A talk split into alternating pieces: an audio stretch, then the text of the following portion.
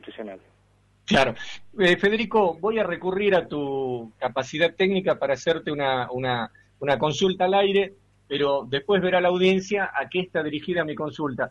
Durante tu época de fiscal eh, federal, me imagino que habrás actuado y seguirás actuando en causas de delitos de lesa humanidad, ¿verdad? Sí, sí. Nosotros eh, investigamos primer cuerpo de ejército desde el año 2004. Bueno, perfecto. En ese tipo de causas, si en algún momento uno de los imputados residía y estaba domiciliado eh, fuera del país y no había ninguna forma de traerlo porque son personas eh, sexagenarias en algún momento, ahora octogenarias, lógicamente. Nos pasó, sí.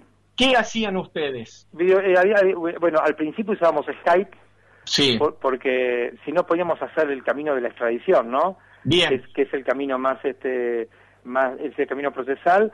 Al principio algunos querían viajar a entrevistarlos, pero... Ahí está la pregunta mía. Pero Ahí va la pregunta mía. Después nos dimos cuenta que encima se podía hacer más barato. Claro. porque lo, lo coordinábamos con, con las autoridades este, diplomáticas y lo hacíamos por, por Skype o, y después lo hacíamos por Zoom y, por todas estas plataformas que ahora por la pandemia eh, todos aprendimos a usar, pero que ya entonces nosotros usábamos para, para documentar esas declaraciones y que las causas puedan seguir adelante. Porque la pregunta mía va dirigida precisamente a ese acto procesal que vos estás mencionando, que si no me equivoco se llama prórroga de jurisdicción que le permite al magistrado o al este y al y al fiscal también lógicamente los dos son magistrados trasladarse desde su lugar donde ejercen naturalmente la jurisdicción hacia otras jurisdicciones a los fines de cumplir los actos procesales. eso está permitido. Sí, sí, claro. Incluso, eh, digamos, eso se hacía todo con viajes, con pasajes, con, con, con cartas, que se hace, es muy sencillo de hacer.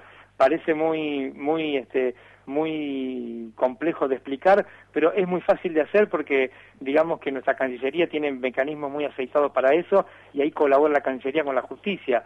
Pero incluso ahora es más sencillo de hacer porque a través de las plataformas nos podemos ahorrar un montón de dinero, que, es dinero, que es dinero público, este, y en vez de pagar pasajes y hacer viajes y que vayan comitivas o tres o cuatro personas, directamente se coordina, incluso, por ejemplo, con España, con Italia, con Francia, con, ni hablar con los países del Mercosur, ya hay, te diría, hay protocolos este, que agilizan muchísimo todas estas cosas y que se los hace de manera muy sencilla. Nosotros llegamos a hacer este, algún tipo de videollamada con, con Suiza para buscar este, dinero que se había fugado de la época de la dictadura. Bueno, la pregunta mía, en definitiva, va dirigida hacia lo siguiente.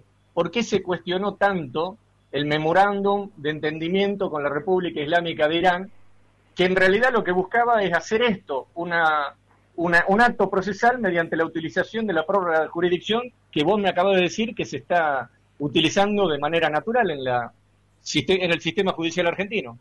Sí, la verdad que eso me parece que da para discutir, hacer discusiones mucho. Yo no tengo, la información que tengo es la de los diarios, ¿no? Claro. Pero en principio esa fue más sencilla todavía porque era una ley del Congreso. ¿Viste? Era una ley del Congreso.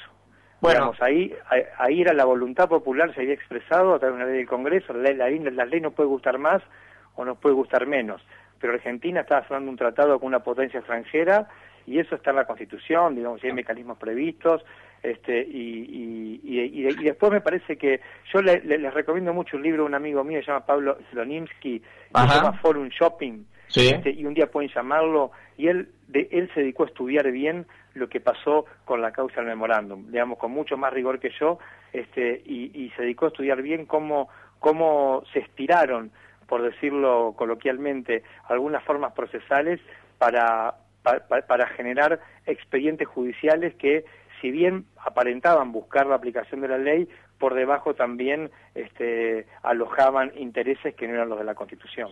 Bueno, pero este, creo que ha sido contundente tu respuesta en el sentido que la prórroga de jurisdicción es un mecanismo utilizado en nuestro país de manera es tan viejo como el mundo es tan viejo como el mundo.